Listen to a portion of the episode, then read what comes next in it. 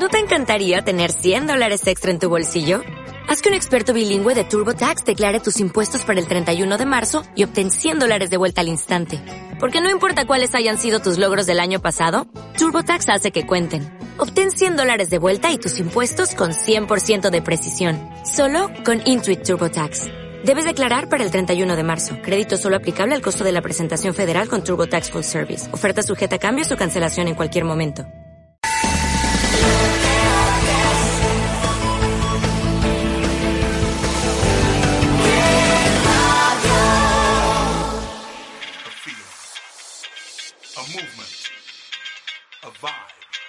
Revolution in music.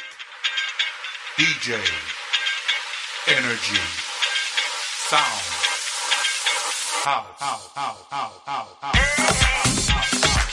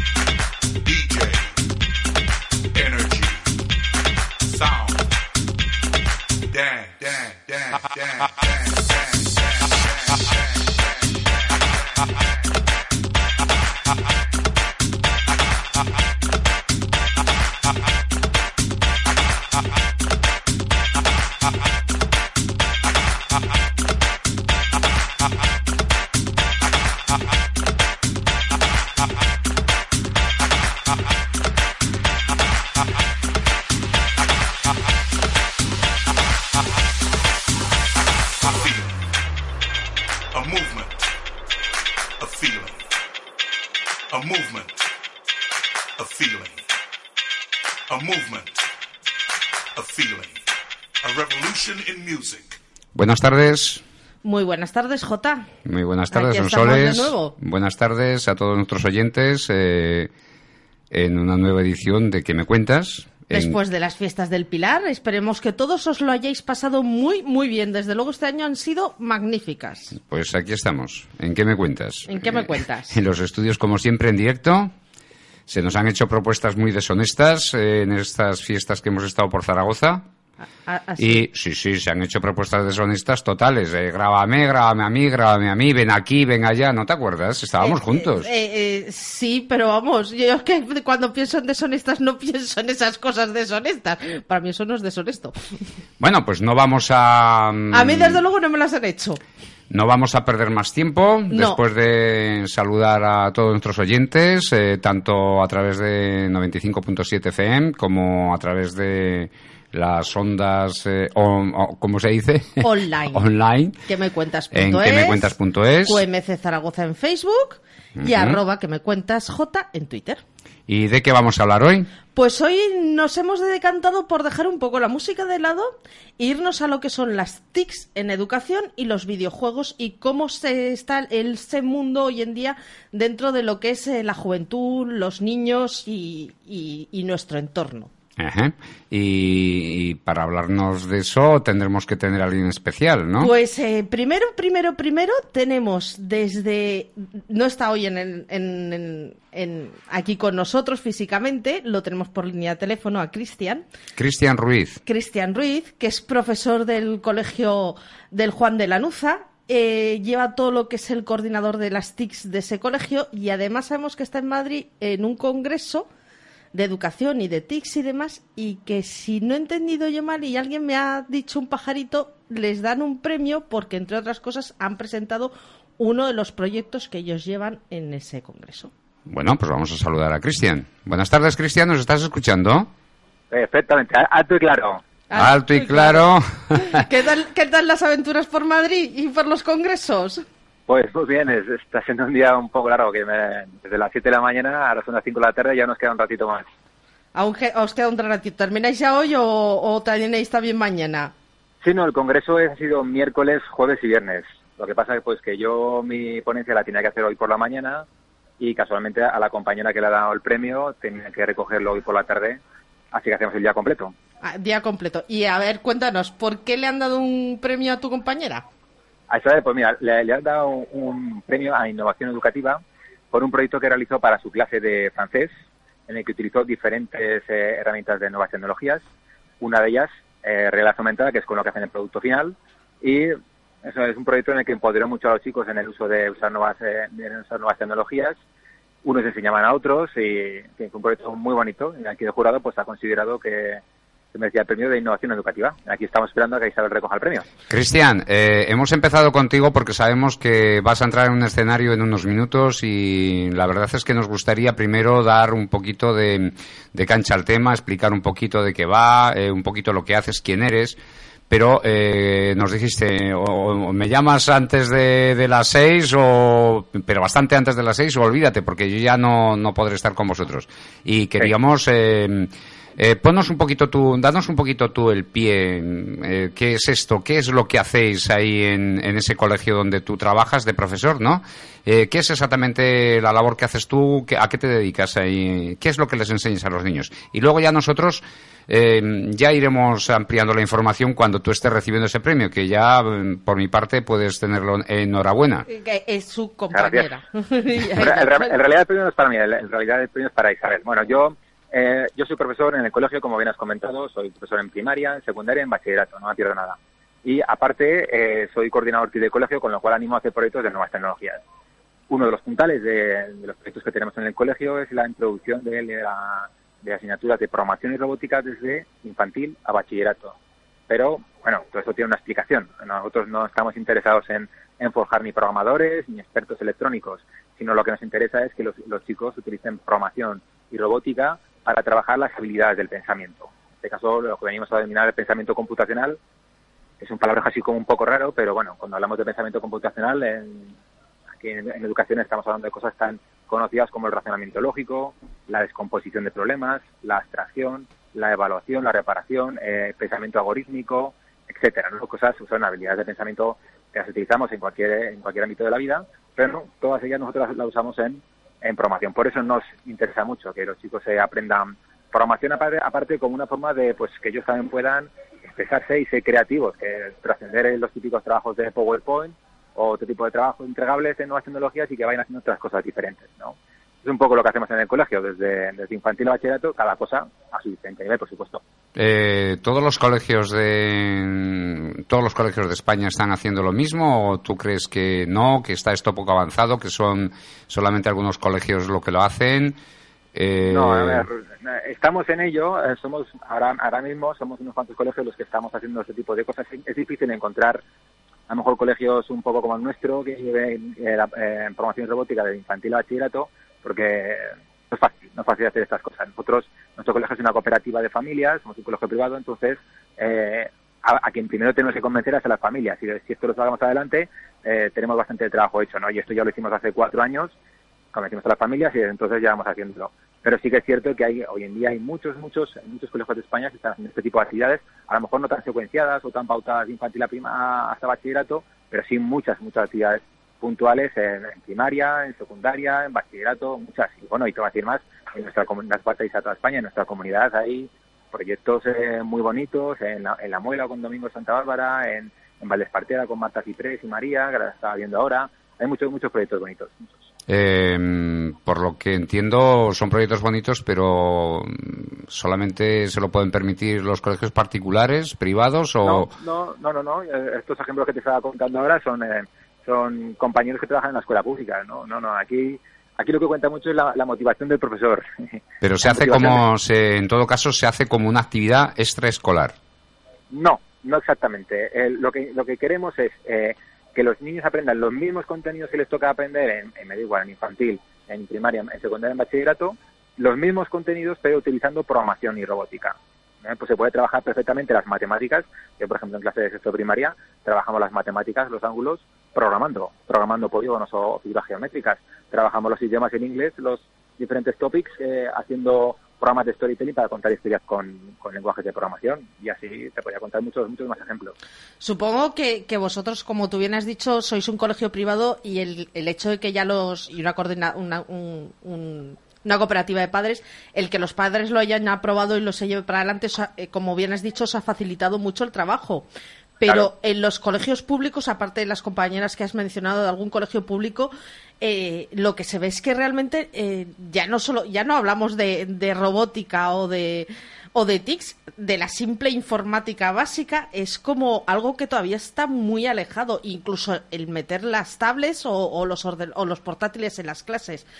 Eh, cuesta tanto meterlo, es tan difícil para que los niños que realmente hoy en día son los que tendrían que estar al día con todas las nuevas tecnologías no las tengan en clase y sigan a la antigua usanza.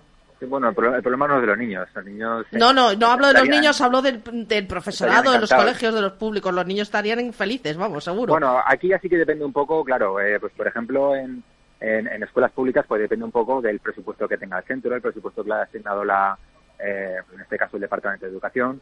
Ya sí que la cosa puede ser a lo mejor un poco más compleja, ¿no? Pero aún así, aún así hay proyectos de tra- eh, proyectos colaborativos en los que los tablets van viajando, los di- di- diferentes dispositivos que utilizan para hacer robótica se los prestan unos a otros. Es difícil, pero es posible. Es cierto que a lo mejor que en colegios a lo mejor más eh, en el tipo de colegios pues eh, tenemos alguna alguna facilidad más porque ya no, no dependemos de muchos de muchos trámites burocráticos.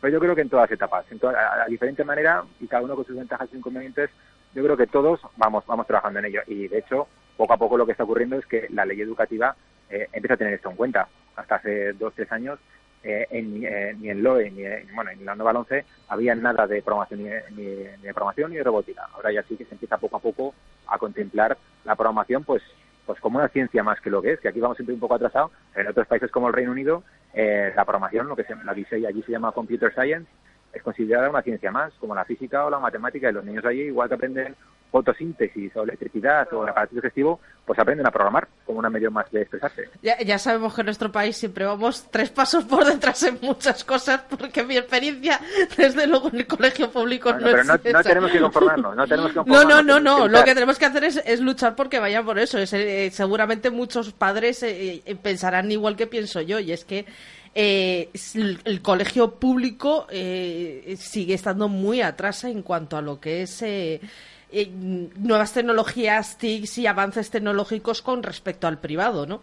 Y que desgraciadamente Bueno. no existe la facilidad Tam- que tampoco me nos gustaría, gustaría. tampoco tampoco me gustaría que quedara entre vuestros oyentes esa sensación no en la, en la escuela pública hay hay profesores maestros que son espectaculares súper motivados Lo uno, cosas lo uno no quita lo otro. Lo uno no Claro. quita lo otro. lo que pasa es pues que claro pues que a nivel a lo mejor de presupuesto tipo de cosas ya claro no, los centros no a veces pueden tienen por decisión y otros y otros menos no pero te puedo asegurar que yo veo aquí experiencias de, en la escuela pública absolutamente espectaculares de las que yo a mí me gusta venir a estos congresos bueno pues aparte de venir y contar las cosas que hacemos en, en el colegio para que todos puedan tomar ideas a mí me gusta venir a tomar ideas de otros y se hacen cosas espectaculares ¿eh? Sí, sí. Cristian, eh, perdona, Sonsoles, eh, es que tienen que entrar, Sí, Cristian sí. tiene que entrar a un escenario a recoger Sí, un sí. premio. No es él, es su compañera. Es su compañera, pero él va de compañero, Ah, claro. entonces, bueno, pues también aplaudirá y todo eso, ¿no? Eh, Hombre, sobre y haré- todo. y haré, y haré fotos O sea, el premio no te lo dan a ti, se lo dan a tu compañera, ¿no, Cristian? Efectivamente o sea, es un proyecto que Bueno, no te preocupes, ahora, ahora, ahora te mando yo, ahora te mando un WhatsApp, en un momento te mando un WhatsApp mm, para que darte ánimos. Eh, Te pondré lo clásico, no, Cristian, sé fuerte. Eh,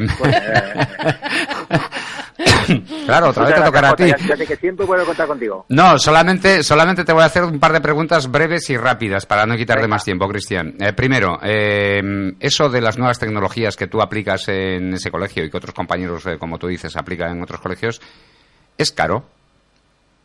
sí es caro Sí. Ahí, eh, Eso mira, sería hoy- una hoy- pregunta. ¿Es caro? Eh, ¿A los padres eh, les cuesta o sería un, un desembolso al mes? Porque yo sé que es muy interesante, pero No, mm, ¿es caro? No, no, no, no, no, te puedo asegurar, te puedo que no. Mira, un simple kit robótico, un kit, un kit que ya lleva su, pla- su placa Arduino para programar y otros muchos sensores, cables, placas, etcétera, esto puede costar 45 euros. 45 euros y es una cosa que nosotros la compramos hace 4 o 5 años y la seguimos teniendo. ¿vale? Otra cosa es cuántos kits eres capaz de poder adquirir, ¿no? Pero es, es una cosa que no tiene que no tiene coste. Lo que realmente eh, es un poco más complejo es los proyectos que los profesores pensamos para sacarle partido a estos kits. Igualmente el kit de Arduino o, la- o, o la Vivot, et- etcétera, ¿no? Lo que realmente está detrás de todo esto son los proyectos que empezamos los profesores para poder hacer pues, diferentes tipos de, montajes. El año pasado con, con cosas muy sencillas preparamos seis proyectos eh, en secundaria y en bachillerato que presentamos en un concurso nacional y, hicimos cosas muy bonitas y sobre todo útiles a la sociedad, ¿no? Que luego lo vamos a donar a, a determinados colegios o sitios, ¿no? Pero no, lo, aquí lo que es caro es pensar, pensar, pero eso, pues mira, eh, ya depende pues un poco de, cada uno la motivación que tenga, ¿no? Bueno, y mi última pregunta, Cristian, y alárgate lo que quieras, el que tiene que subir a un escenario eres tú. Yo estoy aquí en directo, yo aguanto aquí chapa lo que queráis, eh, como, como todas las tardes de los viernes aquí en que me cuentas, en qué radio, o sea, no tenemos ningún problema, ¿vale? Eh, hoy, aparte de tocar un poquito así por encima, ¿no? De tocar un poquito el tema de las TICs, que creo que es muy interesante y por para los que empiezan a escucharnos ahora, saber que eh, todavía no hemos empezado a hablar eh, realmente de ellas, simplemente hemos escuchado otros comentarios, lo que tú hacías. Eh, Cristian Ruiz, es porque vas a subir un escenario y no puedes estar para entrar después a, a comentarnos lo que nos vas a, lo que nos estás comentando ahora. También vamos a tocar el tema de los videojuegos, ¿vale? Eh, ¿Nos puedes dar un poquito tu opinión? Eh, te advierto, Cristian, que tenemos aquí a alguien bastante fuerte en videojuegos. Eh, entonces, es, otro de ¿qué opinas tú como profesor, como docente, como... bueno, el que hay aquí es un creador. Es un creador de, de videojuegos. Es un... Hacen, hacen videojuegos. Y de hecho creo que tienen uno infantil, no lo estamos dejando hablar porque no lo hemos presentado todavía, Cristian, pero bueno, creo que vas a dejar de... O vas a escuchar el, el aplauso de los premios escuchando quién es el, el famoso escondido que tenemos aquí que crea videojuegos y que nos va a hablar de los videojuegos. Un, es, es, tu, es tu pregunta, de, es la pregunta, es mi pregunta, perdón, y, y, es para, para que nos des tu respuesta. ¿Tú qué opinas de los videojuegos? Eh, a, no sé, a nivel de educativo, a nivel... Em, ¿Son buenos los videojuegos? La pregunta va a ir así, eh, y la que vamos a hacer por WhatsApp y, y por nuestras líneas va a ser, eh, ¿qué opináis de los videojuegos? ¿Son buenos los videojuegos? ¿Son malos los videojuegos? Tus hijos... aquí como, como, todo no es ni nada bueno ni malo, todo en su justa medida es muy bueno. Las nuevas tecnologías en, en su justa medida son buenas. El uso de tablets que tanto dilema se provoca, pues también en su justa medida es bueno. Y los videojuegos, pues igual hay muchos juegos eh, que están muy orientados a, educación, como por ejemplo Minecraft, ¿no? Por ejemplo, nosotros en nuestras actividades de programación en el colegio, eh, cuando empezamos a presentarles, por ejemplo, que es Scratch, otro tipo de plataformas, les decimos, a vosotros os gusta jugar a videojuegos, ¿no? Y todo el mundo dice, ¡eh! Y, no estáis un poco cansados de ser simplemente consumidores, ¿os gustaría crear juegos? Y toda, la respuesta unánime es sí. Entonces les enseñamos las cosas básicas para empezar a crear videojuegos. Tenemos unas cuantas temáticas para crear videojuegos, cada uno elige la suya, y a partir de aquí ellos van creando sus propios videojuegos. Ellos toman las decisiones de cómo va a ser su videojuego. Entonces, claro, pues el, eh, el, uso del consumo de videojuegos está bien, pero a, nosotros lo que nos interesa mucho sobre todo es que sean creadores, creadores de videojuegos. Cristian, eh, muchísimas gracias por dedicarnos estos minutos. Eh, sube a recoger ese premio, aunque no sea para ti, ya te digo. Eh. es cabezón. Bueno, vamos a ver, que un, puntito de mérito tengo yo en ese proyecto. ¿eh? Pero ah. de, eso no nos cabía, de eso no nos cabía ninguna duda. Pues vale, pues enhorabuena a tu compañera Isabel y, que recibáis los grandes aplausos. Por nuestra parte ya os lo vamos mandando. Y ahora comentaremos un poco para nuestros oyentes, eh, para que sepan un poco más de ti, un poco más eh, realmente dónde perteneces, dónde estáis haciendo esto y cómo pueden un poquito localizaros. Eh, tenemos, creo que tenemos los datos, ¿no? Son soles de dónde pueden localizarlos, Em, ver un poco lo que pueden enseñarles y que vayan aprendiendo unos de otros. Tengo aquí abierto chorrocientas mil cosas. Pero no tenemos, no tenemos tanto tiempo. No, pero. Y como tenemos que descansar la voz, pues vamos a poner algo de música y despedimos a Cristian y que les vaya muy bien la vuelta y la tarde y los premios y que salga todo estupendamente. Y esto que voy a poner eh, conste que, bueno, siguiendo nuestra estrategia de programa que me cuentas, que podemos hacer un poquito lo que queramos siempre que respetemos a los demás, o sea, somos libres. Sí. Porque para mí la libertad es eso. ¿Eh? Cristian, gracias por atendernos. Nada, muchas gracias para cuando quieras. Hasta la próxima. Eh, ¿Qué? Nuestros oyentes van a escuchar algo, pero ni está rota la casete, ni... ¿Ni traes plato? Ni traes platos, ni tengo roto el plato, ni nada. Ni nada. A mm, ver. Voy a poner algo, nada, es muy cortita, es... pero la voy a dejar entera, ¿vale? Lo primero, eh, recordamos nuestro WhatsApp. Nuestro WhatsApp 609-363-995. Ya sabéis, esperamos vuestros mensajes eh, tanto por WhatsApp como por Facebook como por Twitter arroba que me cuentas J. Si queréis comentar algo, si queréis preguntarnos algo, si queréis intervenir en algo, mm, solo tenéis que escribirlo. Vale, y o mandarnos un mensaje eh, mm, grabado de oído o un vídeo o lo que sea. Y aquí va nuestro concurso de hoy. Nuestro concurso de hoy, pues, sí, sorpresa, ¿Ah, como sí? siempre. Ya. Sí, bueno, es que tenemos, vamos a ver, es una sorpresa que hasta nuestro invitado que tenemos hoy aquí se va a sorprender mucho. A Porque, eh, sí, Porque le va, a dar, le va a dar un regalo al primero que por WhatsApp eh, sea capaz de distinguir esto.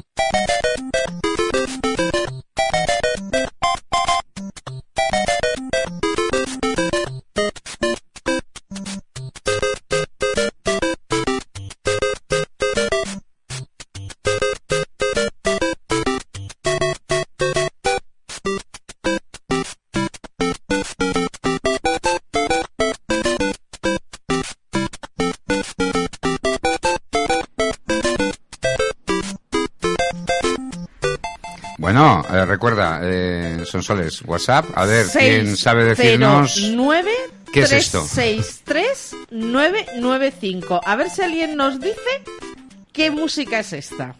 Y mientras tanto... Y mientras tanto, vamos a presentarnos a nuestro siguiente invitado. En concreto, nuestro siguiente invitado es muy joven, pero para ser muy joven, eh, yo cuando he estado leyendo lo que ha hecho me he quedado asombrada.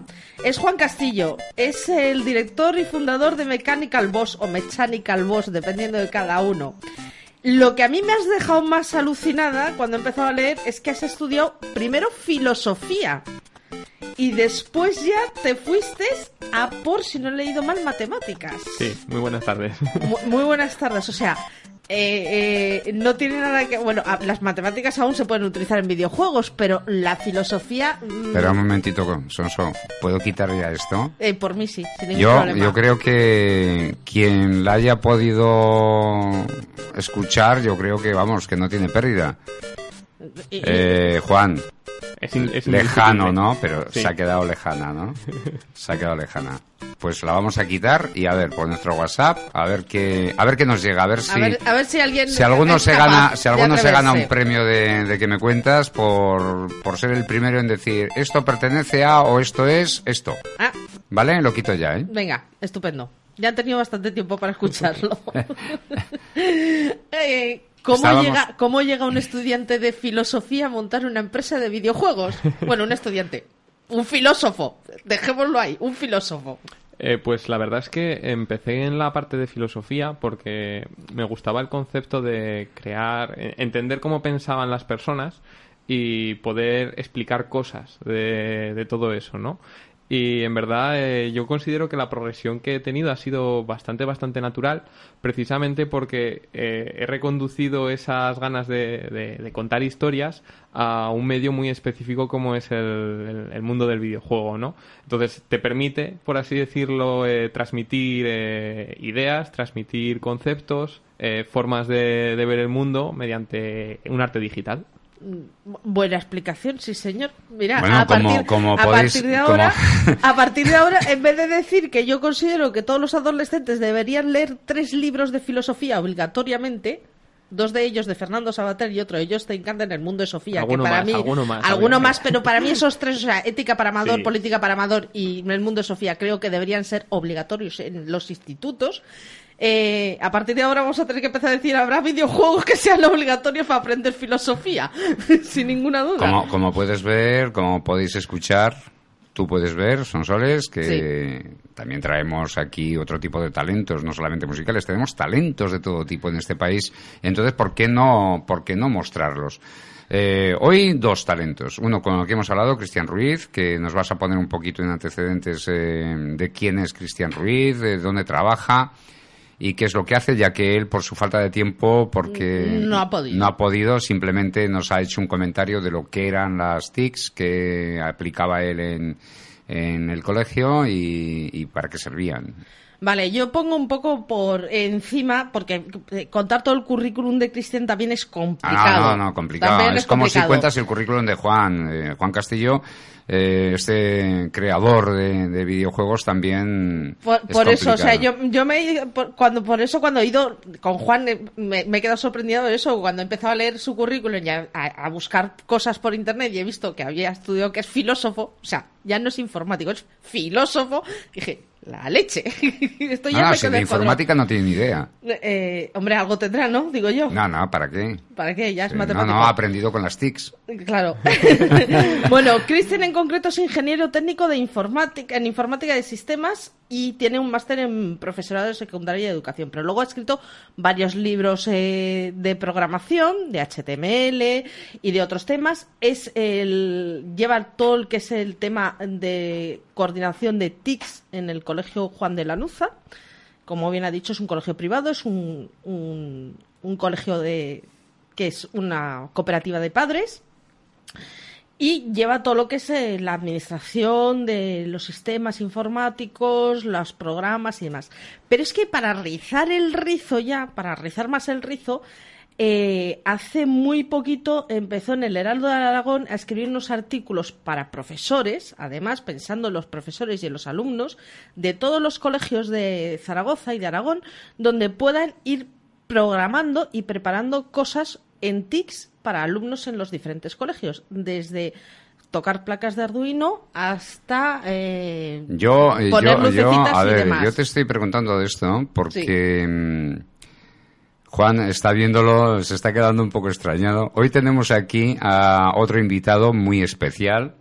El invitado, te voy a abrir el micro, ¿vale? ¿Vas ¿Eh? a hablar?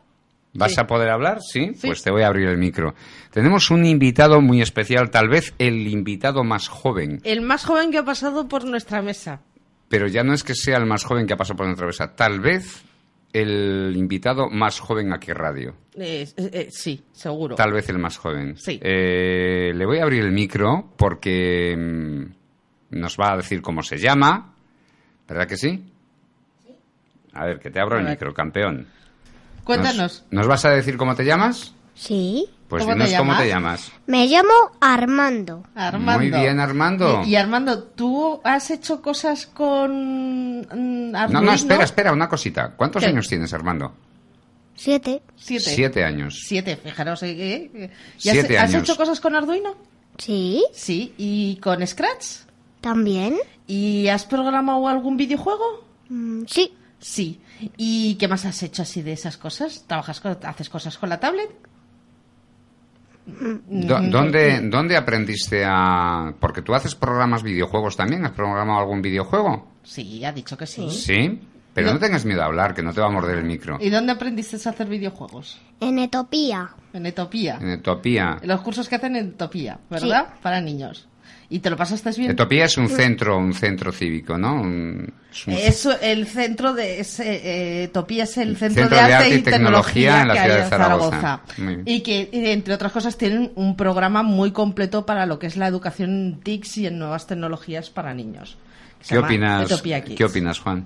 Eh, es, un, es un gran programa. O sea, Y un, y un gran problema para los programadores de juego. Tú no aprendiste como él, ¿no? Tú No, aprendiste verdad, más ojalá, avanzado. Ojalá, yo eh, tengo envidia de, de- de la situación actual, lo, lo admito siempre. Yo hasta hace cuatro años eh, sí, sí que era informático, pero por hobby puro y duro, y sí que me gustaban mucho eh, los videojuegos y la tecnología, pero eh, para nada estaba tan cerca, ¿no? Eh, para nada era eh, tan accesible el, el conocer... Y tan eh, barato. y- Pues, y- pues tan imagínate Porque yo tú recuerdo- que él todavía es joven, los que cuando empezamos con los ordenadores eran todavía las pantallas verdes, los disquetes de 5 Sí, sí, pulgadas. eh, sin duda escala, sin duda Bueno, vale, vale, vale. Vosotros, que- vosotros que teníais suerte de tener la pantalla verde, que yo empecé informática sin pantalla. eh, O además, sea, sí, sí, yo, yo sin pantalla, el o sea, monitor troncho. no tenía ni monitor, o sea, Eh, era... Internet no existía. A mí me no- vendieron, a mí me vendieron para allá, para el año 74, 75, 75 más bien, a mí me vendieron un curso de informática que, llegaban, que, que vendían por las casas y tal, un curso de informática, ¿vale? Sin que existieran los ordenadores prácticamente, ¿no, Juan? Porque estamos hablando de... Sí, estaban en sus después. comienzos, eh, estaban en sus comienzos, cuando el que Al tenía un no ordenador estaban- era... no digo, yo, aprendí informática sin pantalla, pero es que aprendí sin pantalla, sin ordenador y sin teclado. O sea que fue, fue increíble. ¿vale? Así me sirvió, que no me sirve para nada, por eso sigo empleando las casetes, los eh, discos, Sigues en los el platos. analógico. Sigo con el A- analógico. algunos ya en nuestras primeras épocas de trabajo ya empezamos a utilizar los primeros ordenadores que había entonces, hasta que llegó el Windows. Tú Porque sabías, eso, eh, íbamos a tú MS2. sabías, eh, Armando nos lo, lo vimos en, en un... eh, ¿Cómo se llama? En un congreso eh, que en, era en la entrega de premios de Lego Robotics. En la entrega de Sí. premio de Lego Robotics, sí, estabas allí. ¿Y qué hiciste ese día? Allí te conocimos. ¿Y qué hiciste? Hice un robot. Hiciste un robot Sí. y lo programaste y todo. Sí. Y, y a mí me contó un pajarito, que, era tu profe- que es tu profesor de Lego Robotics, que ese día además, si no llegas a estar tú allí con él ayudándole, no termina de montar la programación Sí. de todos los robots Sí. que tenía ahí montados. Sí, ¿y cómo fue? Que él iba a ir montando los robots y los ordenadores y tú ibas detrás programándolos. Le estaba ayudando. Le estabas ayudando. Sí. Sí. ¿Y qué hacías exactamente? ¿Cómo le ayudabas? Programando, enchufando los ordenadores, esas cosas. esas cosas. O sea, que tú ya vas muy avanzado en, en tecnologías, y en ordenadores, y en robótica, y en programación. Y una pregunta, Armando, eh, para todos los que tienen niños como tú y, y que están indecisos, que no saben, que hay muchas, eh, por desgracia, todavía hay mucha gente que no sabe de qué va esto de las TICs, de las Mucho. nuevas tecnologías. Yo, por eso cuando hablábamos con Cristian yo me quedaba un poco así diciendo ojalá muchos de los colegios tuviesen ese avance en las nuevas tecnologías porque la experiencia es que ves que en los colegios públicos eh, se le da más prioridad a eh, las clases, los libros y la temática de toda la vida que al aprender con las nuevas tecnologías y tienen un aula de informática que apenas sí se utiliza o que ha desaparecido casi completamente de lo que es la carrera, el, el- el curricular de, de los estudiantes en primaria. Y, y es que es que eh, estas generaciones es con lo que van a vivir todos los días. Una, sí, una última pregunta, Armando, ya se le ve cansado.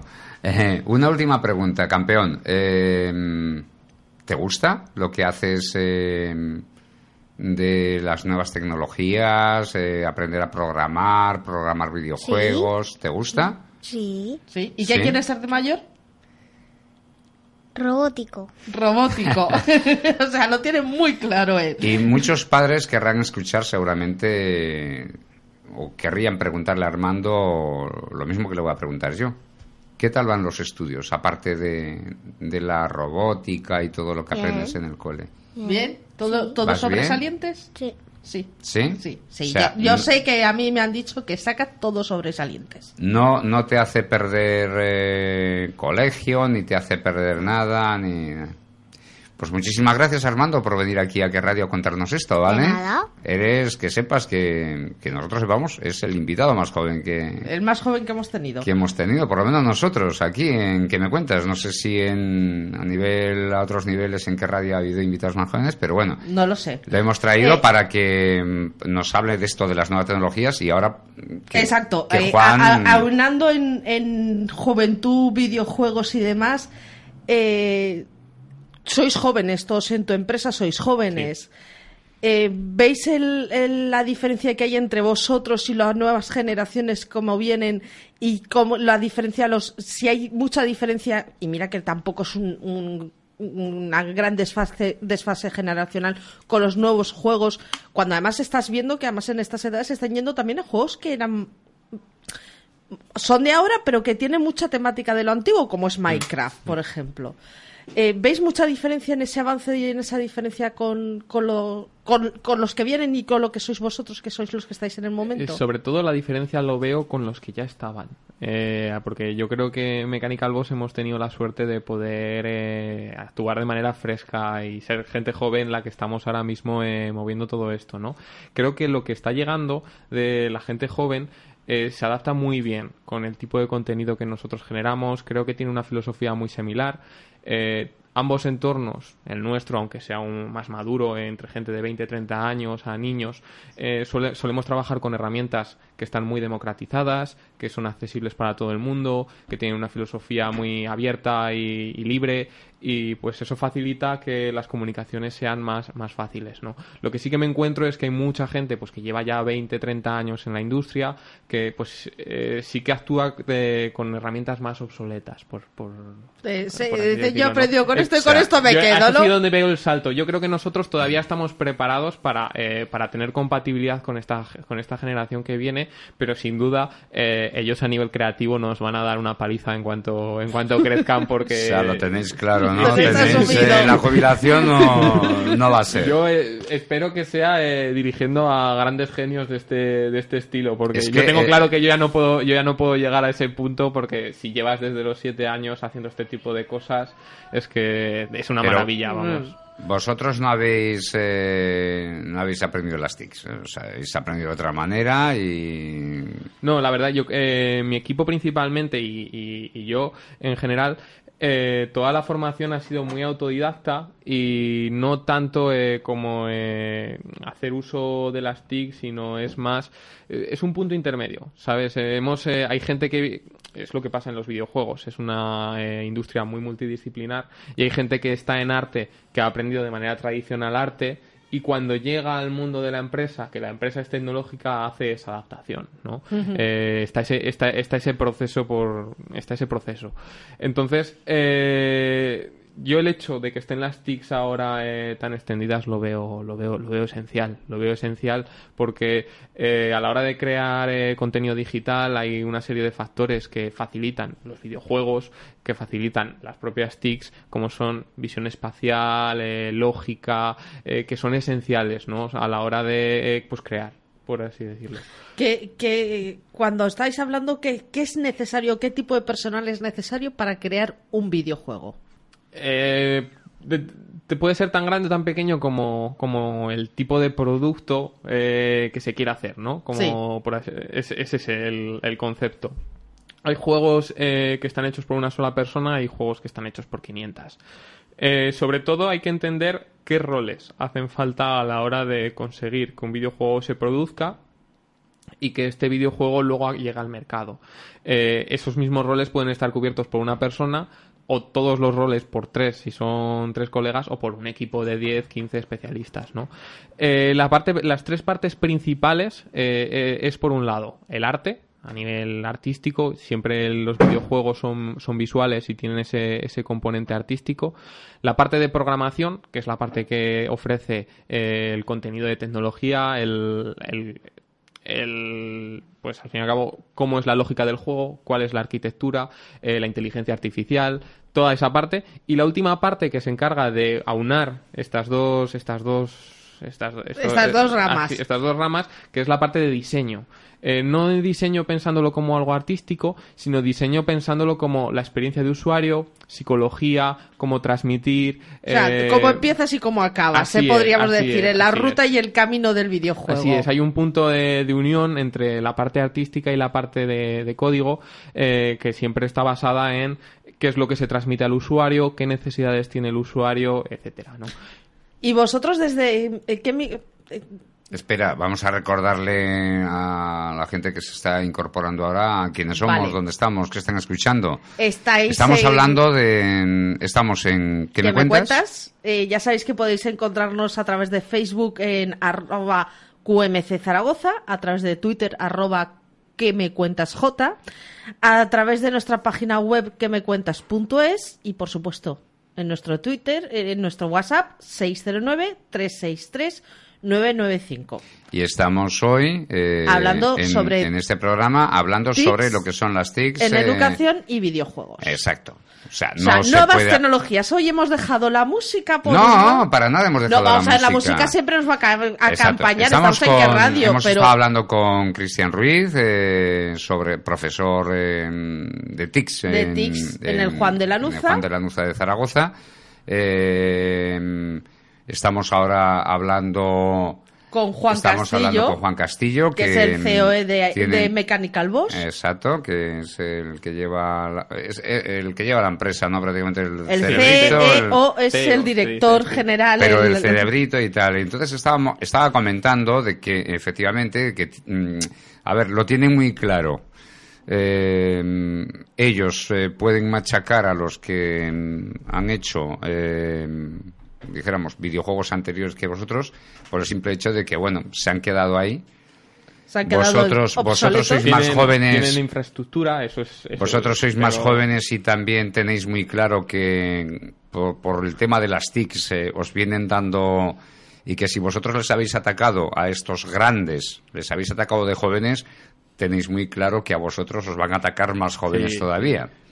Sobre Vale. todo el, el factor más importante creo yo es la flexibilidad, El- porque antiguamente, la- bueno, las empresas grandes son muy rígidas y la gente joven llega con herramientas muy concretas que son muy simples y muy resolutivas y eso le- les otorga mucha mucha flexibilidad. Y una pregunta, eh, ¿tú crees que merece la pena mm, el pequeño gasto que nos decía Cristian que puede suponer para un padre al mes el que los eh, niños eh, hagan estas TICs? eh, tengan... al 100%. Quiero decir, no, yo no, yo no lo dudaría. A mí me, yo como joven es una cosa que hubiera deseado eh, tener más.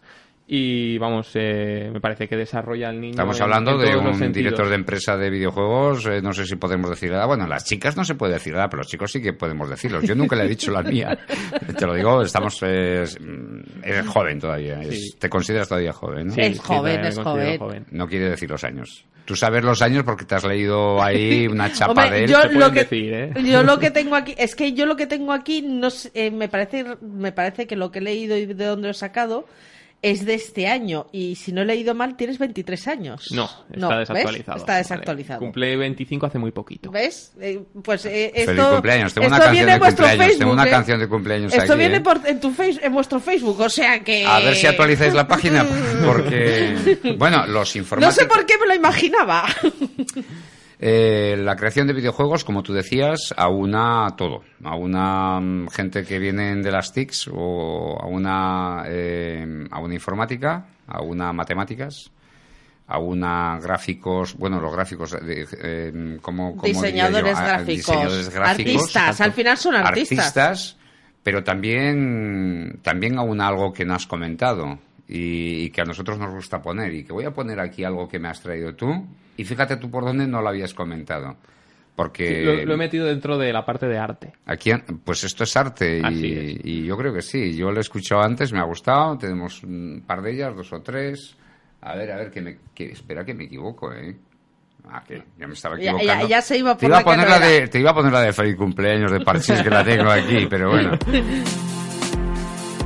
Escuchar esto, a alguno le sonará mm, simplemente a videojuego, a otros seguramente nos sonará música muy especial. Vamos a escuchar.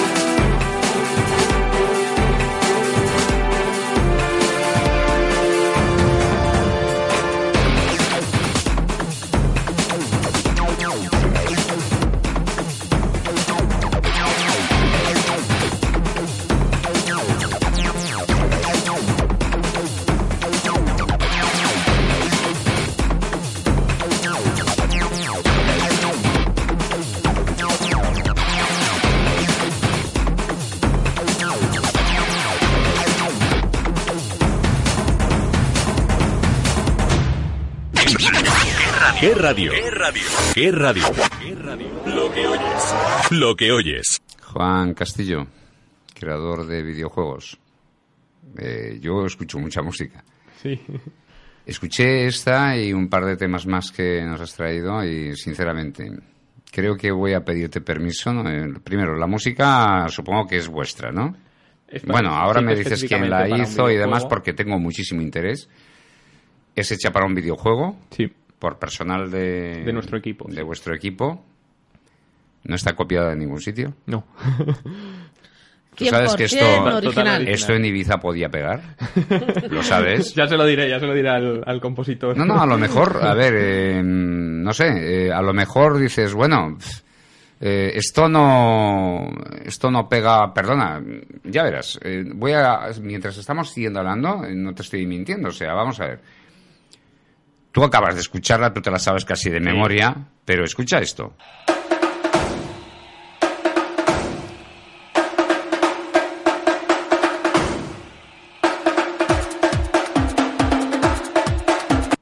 Esto pegó muy fuerte. Sí, sí. No la Es de que al fin y al cabo... eh, Háblanos un poco, eh, ya nos has comentado un poco de qué hace falta para crear un videojuego, o sea... eh, y ahora nos gustaría que nos dijeras, que nos hablaras un poco de esto, porque a mí me encantaría, realmente, me encantaría conocer, yo no lo sabía, eh, pero me encantaría conocer a quién ha hecho estas composiciones, porque a mí me pareció sinceramente genial. ¿Qué te parece, tío Sonsoles? Está, está muy bien, desde luego, pero ya sabemos que es que es eso. En los videojuegos se juntan muchas ramas eh, diferentes. El informático, el matemático, el diseñador, el artista, el músico, el no sé qué. O sea, al final es un compendio de multi temas y eh, artistas y tecnologías eh, que, eh, como bien decía antes Cristian, o sea, los videojuegos son para saber utilizarlos, o sea, no es para estar... Y aún así, que luego ves a los que se dedican a ganar dinero siendo jugadores de videojuegos y dices, y es que hacen deporte, tienen unas alimentaciones especiales, o sea, a ver, hay de todo en el un mundo hay un mundo muy ¿Cuánta, grande en el cuánta mundo de los gente hace falta para hacer un videojuego como los que hacéis vosotros? Háblanos un poco de un videojuego que seguramente en estos momentos eh, yo creo que bien a través de Tweet o bien a través de nosotros a Tweet.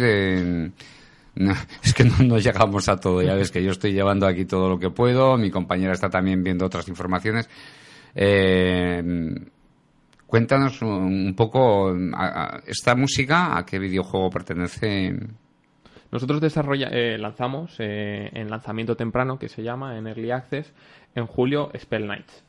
Spell Knights es un juego en el, cuatro- en el cual cuatro jugadores se enfrentan entre ellos por ver quién domina la arena, ¿no? Entonces, eh, Estamos hablando, Juan, estamos hablando de pegarse tiros. Eh, son, eh, no es violento, son magos que lanzan elementos, ¿vale? Entonces, eso tiene- por eso ha tenido también tanta aceptación en, el- en el público infantil.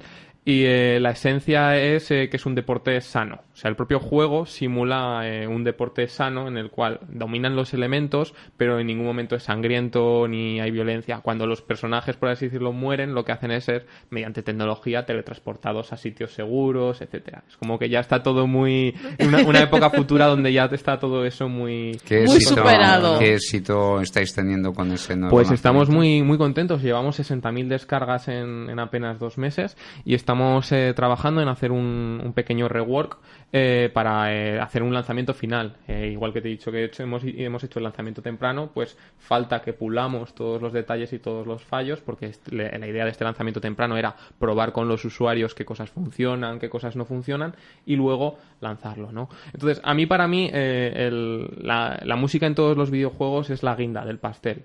Porque eh, es como el, el- el toque final que hace que, que algo eh, tenga sentido. ¿Sabes? Puede, puede, Que puede te- o desentonarte por completo o terminar de enamorarte, ¿no? Entonces, A ver, eh, Juan, eh, voy a interrumpirte para Sí. que no te me aceleres, que sé que, que Vale, te encanta el tema y que no te me aceleres. Hombre, Vale. claro, es su pasión y su Eh, vida. aquí pusimos un- en un programa también tocamos un poco esto porque a ver esto de esto de haber traído aquí hoy un poquito a hablar un poquito de las TICs y un poquito de, de lo que es eh, los videojuegos y, y te agradecemos un montón que hayas venido tú porque nadie mejor creo yo nadie mejor y más a mano eh, nos puede hablar de cómo se hace un videojuego y tal opinaban que la música de Pokémon Go pues que era una puta mierda y puede que lo sea Pero acabas de decir algo muy importante. Lo importante en un videojuego es que la música te enganche. Sigue hablando es, es, es, como la guinda, ¿no? Eh, evidentemente, la esencia del videojuego es que divierta pero eh, si la música desentona, eh, te acabas no divirtiendo o acabas siendo todo muy monótono. Es como lo que tiene que estar bien. Bueno, yo me atrevería a decir que en el videojuego todo tiene que estar bien, pero la música es muy muy importante, más de lo que eh, más de lo que en ocasiones parece o más de lo que en ocasiones se tiene en cuenta, como podemos tener el caso de, Pokémon Go. 60.000 descargas, bueno, al lado de Pokémon Go eso no es nada. no llega ni WhatsApp a Pokémon Go. ¿Os habéis planteado los creadores de videojuegos? Aparte de los de Pokémon Go, ¿os habéis planteado el, hacer esto de sacar el videojuego a la calle? ¿Tú crees que es complicado? Es, una tecnología en concreta. Eh, de hecho, eh, Pokémon compraron una tecnología previamente para eh, trabajar con ella y pues actualmente como todo el mundo tiene un teléfono, la verdad es que es bastante, bastante accesible. pero nosotros en concreto como creadores de videojuegos no estamos muy enfocados en, ese, núcleo en concreto. Nosotros estamos más enfocados al juego tradicional en PC en el cual pues es inmersivo, al mismo tiempo estás hablando con amigos, eh, juegos muy sociales. A, ver, Pokémon era un cartucho. Sí. Igual tú no lo llegaste a conocer como cartucho, pero yo lo, jugué, lo jugué o sea, tú jugaste a Pokémon con un cartucho, pues ya está. O sea que y era un juego que enganchaba, ¿no? En los juegos vuestros yo he llegado a ver, eh, creo que este mismo, sí. creo que yo tuve la suerte de, ver en un en un evento. En un evento que, que, hicisteis eh, de Game Boss, ¿no? Sí. Eh, tuve la suerte de ver este juego. La verdad es que yo ya tengo mis añitos. Me quedé enganchado, ¿eh? O sea, no, no juego al juego porque todavía no sé de cómo descargarlo gratis. ¡Qué morro! pero, pero lo he intentado, ¿eh? O sea, no... O sea, em, estamos aquí, aquí a ver, las empresas de nuestra tierra, aupando a los jóvenes de nuestra tierra a que se saquen las cartillas con lo que cuesta encima, porque tiene que... Porque, sí, pero ya sabes que lo mío es la cerveza. Eh, sí, ya. y por desgracia tampoco soy muy cervecero de cervezas muy fuertes. Me gusta la, la buena cerveza, no voy a hablar de cuál. Pero que tendría que ver ahora la eh, cerveza que, con todo que prefiero no sé que no sé que sí gastarte el dinero en cervezas que no no gastarme el dinero. Prefiero tomarme una buena cerveza con un buen, unos buenos amigos a no estar delante de una pantalla porque sabes que estoy muchas horas al, sí. la filosofía de nuestros juegos es muy similar. Es que amigos jueguen entre ellos que no pueden estar físicamente pero que verdaderamente sí que se sientan como si estuvieran en casa conjuntamente. Hoy en día habéis pensado el ponerle a los juegos no sé la botellita de cerveza para que de vez en cuando el chico pueda coger cuidado, que no estoy diciendo ninguna tontería, ¿eh? ¿Eh? que el chico pueda como premio una botella de cerveza y que se la beba o algo así. Sería un factor de gamificación muy, muy bueno. Cuando sigan avanzando las tecnologías, que de repente hagan de la mesa ¡flups! Cuando vences al como vences al dragón como, como recompensa. Eh, yo conozco, eh, también personalmente, conozco a personas que mm, han hecho, eh, no sé si, no sé, no tengo muy bien la información en mi cabeza porque tampoco le hago mucho caso a estas cosas, pero digo a estas cosas que te voy a contar ahora. Como el, eh, un plagio de, mm, de, un gran juego y juegan a ese juego, pero sin embargo el creador del juego no se mete mucho con ellos porque sabe que ganan algo de dinero pero también saben eh, que eh, generan comunidad que terminan al final adquiriendo el juego. ¿Qué opinas tú de eso? Considero que es muy positivo. O sea, eh, esto es lo que se ha dicho siempre a nivel tradicional. lo bueno es que hablen de ti aunque hablen mal, ¿no? Entonces, que la gente esté consumiendo tu producto, yo creo que siempre repercute en bien. Eh, esto es un poco tirarme piedras sobre mi propio tejado, pero yo considero, eh, yo he vivido una época en la cual eh, la piratería era algo bastante estándar y yo en cuanto he tenido poder, y en cuanto he tenido poder adquisitivo, los juegos que verdaderamente me han gustado me los he comprado todos, aunque luego no los haya vuelto a abrir, pero juegos que ya había jugado durante semanas, de repente los he visto y he dicho, este juego me lo quiero, quiero, comprarlo, ¿no? Entonces, yo creo que es algo eh, que la industria del videojuego tiene que sobrevivir de generar buenas experiencias, de, de, de, crear, eh, de crear todo eso y eh, el hecho de que se creen comunidades que hablan de tu juego, de que haya gente interesada en probarlo, entenderlo, conocerlo, eh, aunque sea por otras vías, al fin y al cabo están conociendo tu esencia y si tú sigues trabajándola, eh, acabarán consumiéndola, ¿no? Es- Yo es soy consumidor de, de algunos programas. Cuando digo programas, eh, bueno, pues aparte de los clásicos, ¿no? No voy a decir nombres de marcas que encima no pagan publicidad, pero mm, sí eh, tengo claro una cosa. A mí, eh, yo cuando cua- antes de comprar un programa necesito tocarlo, saborearlo, probarlo. Hmm. O sea, yo necesito saber que ese programa me va a dar el servicio que yo quiero. Ahora ya empiezan eh, los, los, dijéramos, las empresas que se dedican a la venta de programas, ya empiezan a, dejarte eh, que pruebes un poco su producto. Eh, por desgracia, en algunas mayorías capao. eh, en otras incluso te lo liberan totalmente ah, durante unos días para que lo pruebes y que puedas eh, acceder a ese producto. ¿Vosotros también hacéis eso con vuestro con los videojuegos? ¿Se hace eso o no? Sí, se hace mucho. De hecho, eh, se ha estandarizado mucho el modelo de juego free to play, que se dice. Eh, son juegos que se juega totalmente gratis, eh, pero luego tienes factores añadidos que, puede, que puedes consumir dentro del, dentro del propio videojuego, ¿no? Entonces, ahí hay un punto en el cual eh, el usuario adquiere el producto general de manera eh, totalmente gratis e instantánea y conforme ve que ese juego sí que le, sí que está pasando tiempo en él, sí que tal, pues va recibiendo microestímulos y va eh, eh, sufriendo necesidades dentro del videojuego que hacen que diga, "Oh, pues mira, esto, este, esta opción que tienen aquí para comprar dentro del juego, eh, se la compro, ¿por qué no? Si al fin y al cabo llevo tres meses jugando este juego, me compensa, ¿no? Porque al fin y al cabo, si me fuera por ahí a echarme una cerveza, pues me saldría más caro el tiempo invertido. Y como estábamos hablando, y como, como estábamos hablando de las TICs, eh, de las nuevas tecnologías, en las enseñanzas, en los coles, en eh, tú ya has adelantado eh, que, que no, que, que tú realmente te hubiera encantado.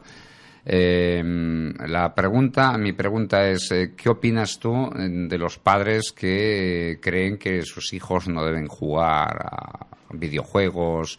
eh, que porque antes estábamos, teníamos aquí un- una criatura de siete años que estaba programando, pero sin embargo no le afectaba para nada los estudios, además el chaval encantado con el tema este de, de programar. ¿Vale? En este caso, programador de robótica, pero bueno, es igual. eh, que No, ya he hecho videojuegos, De eh, todavía videojuegos, sencillos y em, básicos. Sé que, por ejemplo, ahora también tiene va dentro de unos días a otro curso de diseño de videojuegos para Android, o sea que... Entonces, eh, ¿tú qué opinas? Eh, ¿Los videojuegos eh, son buenos, son malos? ¿Los chavales eh, deberían verlos, no verlos? Bueno, me Cris- atrevería a decir- decían que hay de todo en Ay, todos los como, lados. como ¿no? en todas partes. Yo me atrevería a decir que siempre son buenos. Eh, hay que entender cuándo y hay que entender que si un niño va a jugarlos, eh, lo importante es que el padre eh, se pregunte qué contenido tiene ese juego y se lo explique, al fin y al cabo. Eh, Pero, juegos- a ver, espera un Eh, momento, eh, eh, ahí, es donde entramos en un problema, Ah, que sí, es que No, no, no. muchos padres... ¿Quién, quién le tiene que explicar a quién? ¿El padre al hijo o el hijo al padre? Porque, Porque eh, como se lo tenga que explicar el padre al hijo, lo tenemos claro, vamos. Bueno, siempre hay, o sea, puede, puede buscar eh, informarse, pero eh, lo importante entiendo yo es que eh, hay, que no hay que poner limitaciones porque los juegos como tal, eh, en esencia, hay ciertos extremos que son eh, pues de cierto nicho que sí que es cierto pues que están muy poco enfocados a los niños, ¿no? Pero por regla general casi siempre contienen cosas positivas. Yo me te puedo plantear una serie de ejemplos muy variados, ¿vale? Eh, hay juegos de rol que en ocasiones han hablado mal de ellos. En muchas ocasiones En muchas han hablado ocasiones han hablado mal de los juegos de rol. En todas las ocasiones todas- han hablado mal de. Creo que es la primera Vamos, a ser que se bien- sinceros, que se habla bien de los juegos de rol. Eh, gracias a los juegos de rol, muchísima gente aprende matemáticas y a socializar. ¿Sí? ¿Qué me estás diciendo? Sí. Es que, es que ese es el problema. O sea, yo nunca.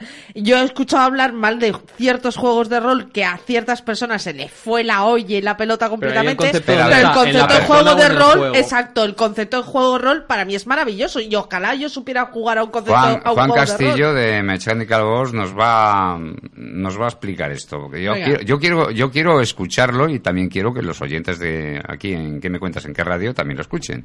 A ver, ¿en qué te basas para decir eso? Eh, principalmente hay un montón de juegos de rol que están basados en que la gente comparta cosas y haga juego en equipo.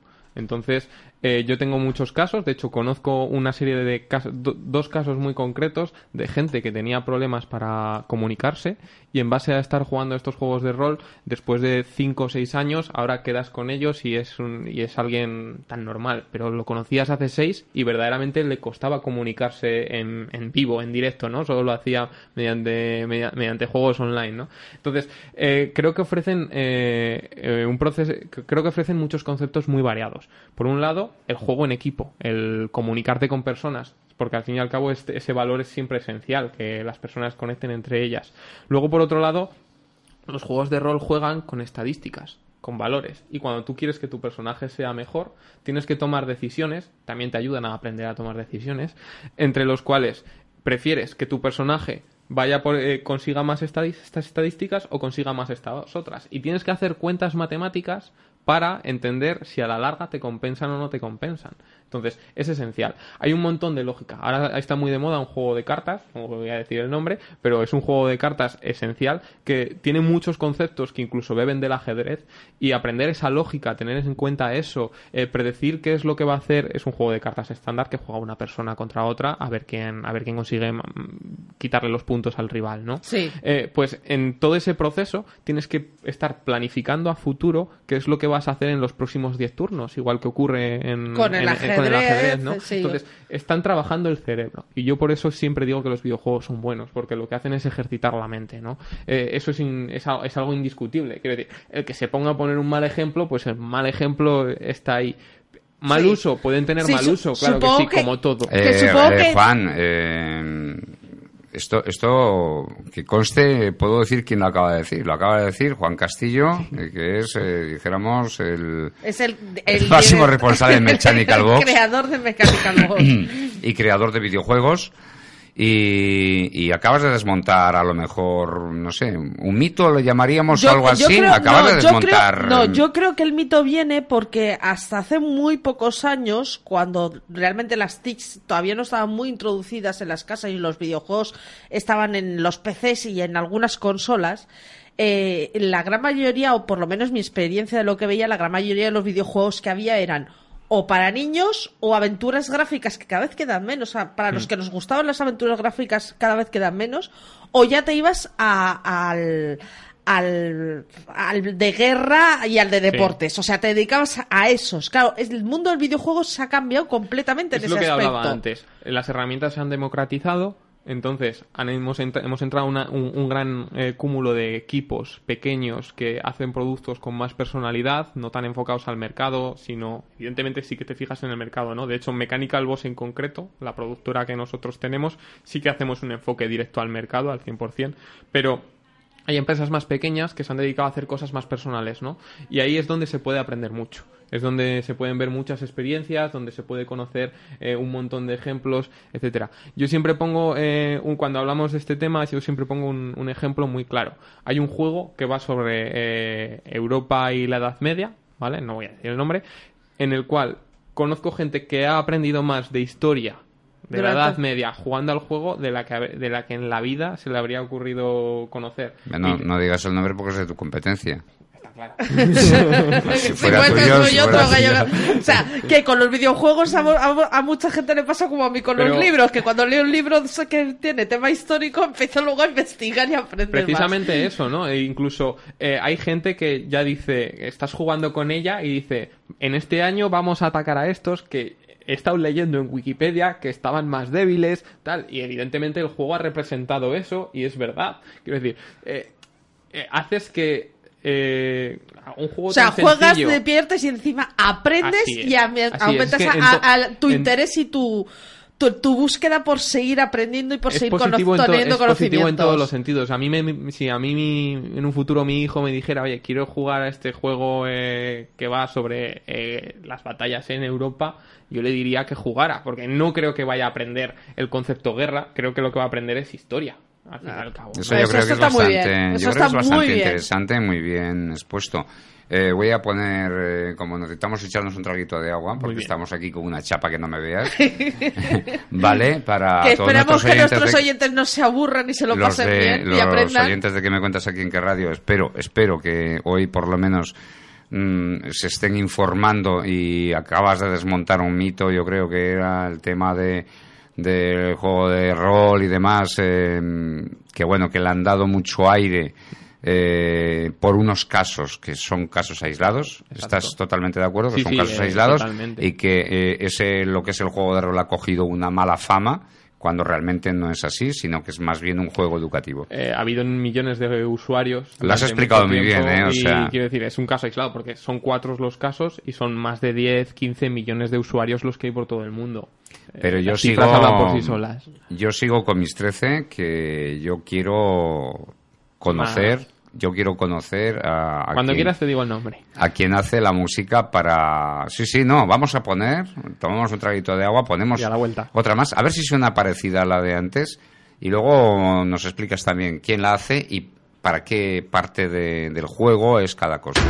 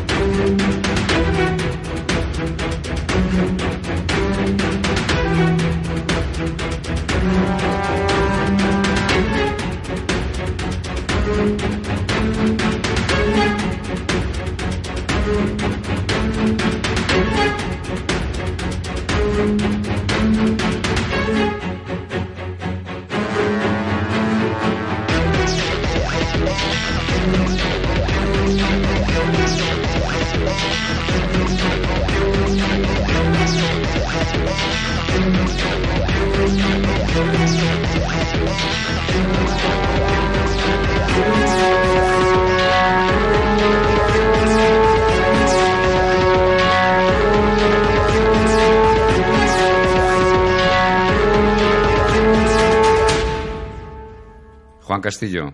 Muy buenas. De nuevo. Echani Calvós, eh, aquí con nosotros, está mm, un poquito para decirnos eh, que tiene miedo a... Bueno, miedo no, porque me has dicho, lo que me encantaría es que los chavales que están ahora en las TICs, eh, algún día yo pueda dirigir ese, un a un buen grupo de chavales. Así es. Así es. y, y estás por la labor de, de intentar desterrar a todos estos grandes antiguos que se han quedado ya obsoletos, que no, que bueno, que, No hablamos de política, no hablamos de política Tampoco nunca, no hablamos de política nunca en, en este programa ni lo vamos a hacer, pero vamos, se me acababa de ocurrir una pregunta ahora que mejor me la quedo la, mejor me la quedo ahí para mí, no no digo más. Quiero quiero que me cuentes eh, un poquito eh, esta música, ¿vale? Eh, que es una música que llama mucho. Eh, ¿Quién la compone?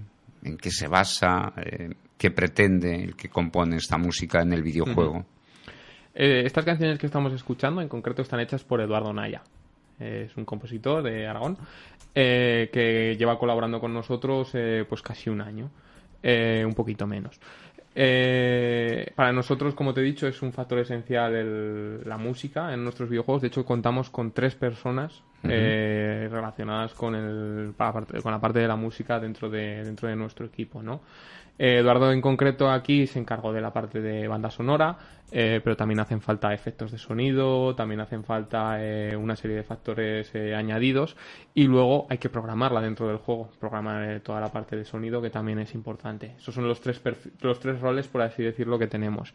Eduardo, cuando yo hablé con él sobre cómo, sobre cómo construir de la nada estas est- esta banda sonora, ¿no? Es- o estas, esta- eh, estas canciones para, para las arenas, eh, justamente estábamos analizando el hecho de, de qué es lo que es nuestro juego, ¿no?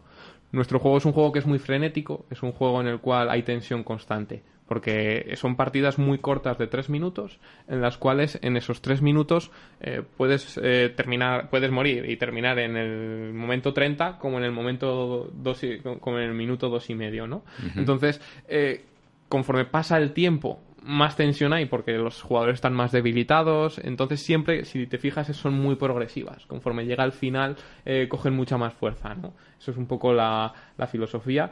Y lo que queríamos transmitir es que el jugador estuviera despierto, ¿no? Que el jugador que está eh, viendo la pantalla absorto por, por, el mundo tridimensional que está viendo y que se está moviendo buscando a sus enemigos, pues que, que cogiera un tempo, de, un tempo rápido de, de, de reacción, estímulo, de si ve a alguien por una puerta asomarse, dispararle una bola de fuego a tiempo o alguna cosa así, ¿no? Esa fue sobre todo la esencia. Y estuvimos probando con varias y la verdad que es que... eh, Trabajar con Eduardo es una, un- es una auténtica maravilla. eh, acertó en el clavo desde casi desde el principio. Eh, ha habido mm, ligeras modificaciones de, de todo el contenido que él, que él ha generado y, por así decirlo, no- nos, nos vio el alma vio el alma del videojuego desde, desde el principio. Yo mm, supongo que hay muchas preguntas a, a este A- nivel, pero muchas. yo, a ver, Para aquí, mí hay muchos eh, niveles. a nuestro programa que me cuentas es un programa de arte, tecnología,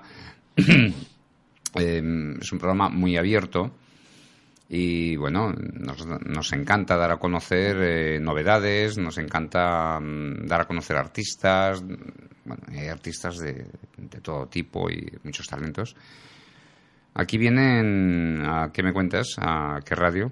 Y sobre todo aquí en los estudios, eh, en directo vienen bastantes, bueno, bastantes no, vienen muchos artistas que son eh, artistas de la música.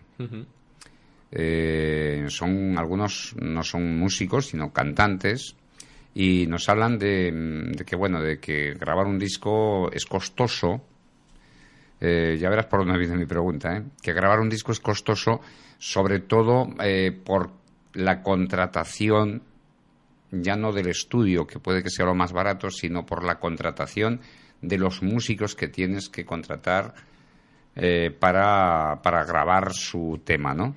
Entonces, mi pregunta viene por ahí. En Hollywood, cuando se hacen Hollywood, Bollywood, todos estos sitios que se hacen grandes películas, hay una cosa que está muy clara. O sea, ahí, cuando ves la banda sonora de algo, no te lo imaginas, es que lo ves. Ves una catedral de saxos, de violines, de, de trombones. Pero, pero el que viene del mundo de los videojuegos sabe que hay videojuegos Eh, que la música No, no, son no, no, no, grandes orquestas. Pero a ver, es, eh, O sea, ahí vengo yo. tampoco se quedan cortos. No, pero ahí déjame que me termine la pregunta, ahí vengo yo.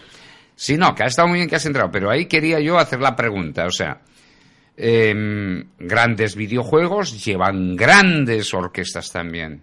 Sí, ocurre. eh, Eh, ¿Es es este esen- el caso de...? es esencial, No, no, yo te pregunto, ¿es este Vale. el caso de Mechanical Boss y el juego este...? No, nosotros no hemos podido contar con orquesta, es todo digital.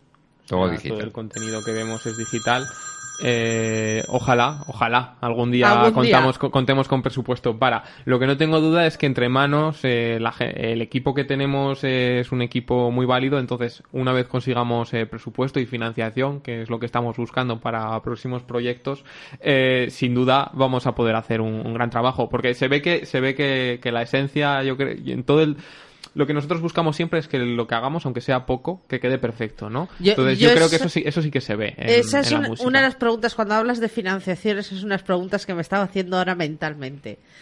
Eh, tal y como lo estáis haciendo, ¿cómo se consigue eh, sacar una empresa de videojuegos adelante? ¿Cuánto, ¿Cuánto cuesta? No te voy a decir en dinero porque no, no, eso es algo vuestro y, y interno. Pero ¿cuánto cuesta realmente mm, en valor, en, decir sacar un videojuego adelante aproximadamente decir es que no es, es, es el personal son los ordenadores es el tiempo es, el, es esa inversión Sobre todo en valor humano muchísimo. Esa es la parte, esa es la parte más importante. Y eso es una de las cosas que generalmente los inversores eh, menos suelen entender. Porque te, cuando tú les dices yo necesito este dinero para este proyecto, ellos te dicen ¿y cuánto vas a invertir en máquinas? Porque ¿cuán- ¿cuánto es tan tangible? Y le dices no, o sea, las máquinas ya las tengo. La- trabajamos en la oficina con ellas todos los días. Lo que necesito es cubrir el trabajo humano que hay detrás de, del De la videojuego. máquina, que la máquina no trabaja Eh, eh, sola. Exacto. Entonces lo que quieres es pagar sueldos y pues claro, es que no solemos invertir en entonces muchas hay, hay un poco un poco un desentimiento un- no hay un buen un buen entendimiento actual entre la, es que no lo tienes que, es que no tienes que videojuego, ¿no? venderlo como personas a lo mejor solo tienes que vender Son como activos, son activos. el, el- el- el activo exacto Es que- porque realmente la- es, un activo es- es que es la esencia, exacto. Es que eh, lo que ocurre en el videojuego es que una sola persona, tras nueve meses trabajando, ha producido un montón. Y, y- y- eso que y eso que ha producido verdaderamente tiene valor tecnológico, ¿no? Eh, el principal problema que yo veo es que todavía no ven ese valor tecnológico de, de lo que se produce, ¿no? Porque al fin y al cabo, pues es lo de siempre, está guardado en un USB, mm, está tal. Es distinto de eh, si vas ahí diciendo voy a montar un viñedo y necesito. ¿sabes? Eh, eh, Es- 10 es más, es- se, se ve mejor, se ve mejor con Sí. los ojos y con Sí, los videojuegos. o como se dice mucho, eso. siempre ha habido, además ha sido una conversación que J y yo más de una vez hemos tenido, ¿no?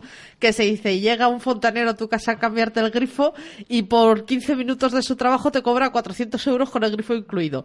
Va el informático que se ha tirado chorrocientos años estudiando a arreglarte el ordenador y por 5 minutos te cobra 30 euros. Y dicen que es caro. Así es. Y dices, bueno, Es que, a ver, un informático, a ver, si te deja un grifo bien puesto en la pantalla de plasma, cobre 45 o 50 euros más 120 del grifo, si es bonito, pues bueno, pues dices, vale, pues por lo menos me ha puesto un grifo. Pero claro, ¿ha visto que movía ahí las teclas? Eh, el problema que tenéis, los informáticos, que os lo sepáis, que vais muy rápido. Estoy O de sea, acuerdo. vais muy rápido. Yo eh, te lo digo sinceramente. Yo en, en su momento eh, también hice algo de informática, te lo aseguro, no solamente lo que te comentaba del estudioso. O sea, joder, me pusieron el veneno en el año 74, pues imagínate, en el año que estamos, pues algo tuve que aprender, ¿no? Hay una cosa que tengo muy clara. Eh, yo a algún que otro informático le dije, "Mm, no ganarás dinero con los clientes, precisamente te meten la bronca porque vas muy rápido. Vas, Sí, lo que lo- yo no lo arreglaría, muy pronto eh, yo tengo que buscar un no tema, un problema, yo tengo que buscar un problema y, y me pego toda la mañana, ¿vale? Y bueno, y yo luego a un cliente le digo, oye, son cuatro horas de trabajo, ¿vale? Sí, sí, sí, está claro. Pero un buen informático, lo mismo que a lo mejor yo puedo resolver en cuatro horas de trabajo, que como ves no soy buen informático, si no dirías tú ya estás despedido, que eh, un buen, un buen eh, informático es que entra y ya ve el problema y lo resuelve en dos minutos. Termina en dos minutos y ahora, ahora a ver cómo le cobras los 200 euros al cliente. difícil, es difícil. pero vamos a ver, 200 euros, no, no, no, no, no me vengas a soltar el rollo ese de... Sí, sí, pero la cuestión eh, es que hay que saber dónde estaba la punta, ¿no?, del pinchazo. Eh, tenemos Yo- muy yo poquito que- tiempo. Yo creo que los mecánicos lo han aprendido muy Tenemos bien. muy poquito tiempo, te vamos a hacer una o dos Vale. preguntas más, nos vas a contar un poquito. Voy a poner un poquito de música de, de ese juego que vosotros tenéis y a continuación eh, nos vas a decir eh, dónde podemos aprender más sobre videojuegos, cómo, eh, cómo podemos descargar el juego este que, que tiene esta música, porque yo lo voy a descargar. Eh, además lo voy a hacer ya de inmediato. Si no es muy caro, claro, si es muy caro. Y, y nos vas a contar también en muy, en muy poquito rato por qué. Eh, ¿Por qué descargamos y ya no tenemos los DVDs? Que, Bueno, que nos gustaría tener. Ahora ya ni siquiera un cartón con la carátula. Eh, Eso es una pena, ¿no? Me lo vas a contar luego.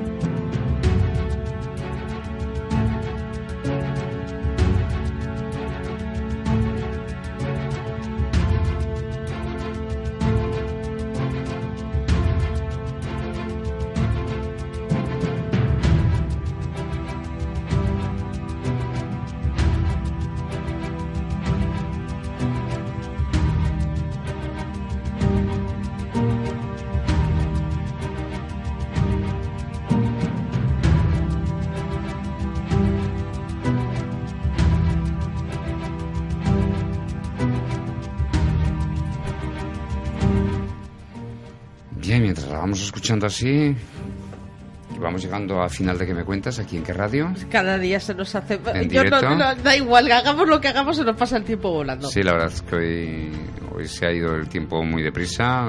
Ha sido, yo creo que una conversación muy interesante. Creo que hemos aprendido bastante. Yo creo que también es necesario programas como este, sobre Ah, todo que porque además porque aprendemos eh, mucho. sí. eh, hay que eh, quitar tabúes y mentiras que existen sobre ciertos temas. Y entre otras cosas sobre los videojuegos, tanto que ¡ah! tantas horas al videojuegos. Yo me parece que creo que hay niños que saben más que, que sus padres de la vida por, los videojuegos. Juan Castillo, director jefe supremo de los Jefe indio. Jefe indio. Jefe indio en Mechanical Boss. eh, quien quiera conocer más de, de tu empresa, de lo que hacéis, de quien quiera escuchar esta música en el videojuego, quien quieras, quien quiera ver ese videojuego tan, la verdad es que es bonito, ¿no? la verdad es que es muy entretenido que tenéis, eh, que es uno más de los que tenéis. eh, ¿Cuánto- dinos, hasta dinos, ¿a cuántos- dónde, dónde te localizamos? ¿Cómo te localizamos? Pues eh, principalmente mechanicalboss.com, ¿vale? Ese es el, el punto de unión donde Es se que puede... es- es- eh, eh, eso es muy complicado. mechanicalboss.com, Vale, ¿vale? vale. Mechanicalboss.com. Es sencillo. Con que poner mechanicalboss en Google... Eh, Vos termina con dos S. Con dos S, Ss. correcto. Sí, somos un poco anglosajones en el aspecto. Eh, ahí tenemos el, el- el punto de unión de todas las cosas que hacemos, ¿no? Eh, el videojuego es Spell Knights y está publicado en la plataforma de juegos Steam. S-T-E-A-M. Es una plataforma, es la plataforma digital más grande por excelencia. Y gracias a esta plataforma es lo que, lo que ha ocurrido de lo que comentabas, ¿no? Eh, se ha perdido un poco el, el uso de, el uso del DVD, porque te conectes donde te conectes, desde el ordenador que te conectes, te puedes descargar cualquier juego de manera virtual que ya tengas comprado previamente, ¿no? Entonces han generado un precedente. De ya, hecho, pero fíjate, eh, fíjate que mm, tú, tú mismo nos decías antes, dice, a ver, yo he comprado el juego a pesar de que me lo podía haber descargado gratuitamente cuando el mundo del pirateo, que todavía sigue, pero cuando el mundo del pirateo, ahora sigue menos, ¿eh? creo que eh, hay más facilidades de las empresas para que tengas el juego sin que lo tengas que piratear ni nada. No está entero, pero bueno, te crean Sí, un sí. poquito de...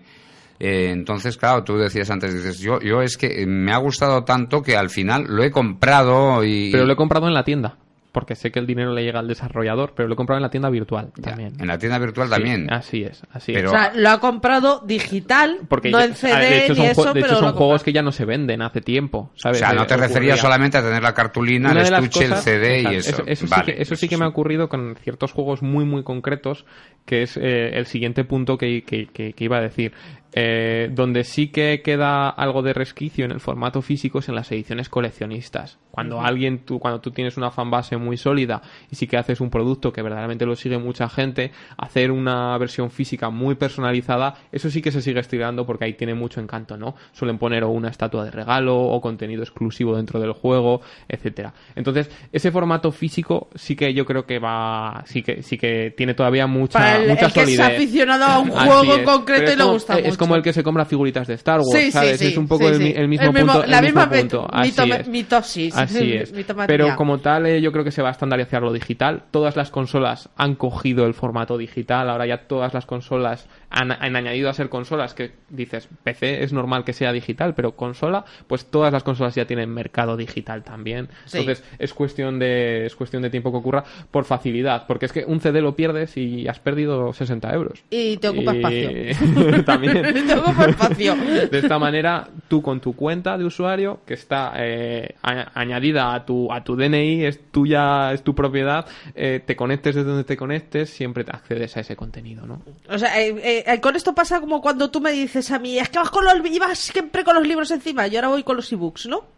Y llevo miles de ebooks, porque me leo uno por día. Pues nos esto tienes, es lo mismo. Nos tienes que presentar a, a quien... A Eduardo Naya. A Eduardo Naya, que os hace... Yo, yo tengo ganas de conocerlo y, y quiero... Me gustaría conocer más temas, porque supongo que hará temas no Sí, solamente sí, para sí. videojuegos. Una última Esto- pregunta. Hasta ahora, ¿cuántos videojuegos habéis creado? Eh, tenemos una... eh, no son distribuidos, sí que hemos creado... Distribuido, únicamente hemos distribuido Spell Knights, ¿vale? Pero hemos creado unos 5 o 6 juegos en estos dos años que llevamos de desarrollo. Pero son juegos que han sido o para empresas específicos, o para acciones, o para concursos, cosas así por así decir. eh, Cosas O sea, que más hacéis también extendidas. juegos un poco para, para empresas o pa- Es una de las formas de financiarse. De bajo, financiarse. bajo hacer- petición, o sea, a medida. eh. exacto, A ver, yo quiero que me hagas un juego para que me cuentas y tú me dices, bueno, ¿qué tipo de juego quieres? Pues más o menos así o, Esa es- o es- le dais vosotros fase- le dais vosotros la idea del tipo de juego. Se ayuda, se asesora mucho, porque es muy esencial. Si se, se busca qué público quiere adquirir y en base a eso se diseña un juego promocionando ya sea producto o acondicionando una experiencia, ¿no? Eh, son las dos formas principales que me preguntabas un poco. ¿Cómo Sí. se sobrevive a, a esto, no? Son eh, una de las maneras principales que tenemos a- para, para financiar el estudio y otra es la formación. Tenemos un máster de videojuegos que acaba de salir en la universidad, un máster oficial de, propio de universitario que acaba de salir en la Universidad de Alcalá y eh, pues hacemos por eso formación, que es una de las cosas que falta, falta más gente preparada en videojuegos y como verdaderamente no teníamos gente a la que contrata- con- contratar, lo que hicimos fue crear Prepararla. prepararla nosotros, ¿no?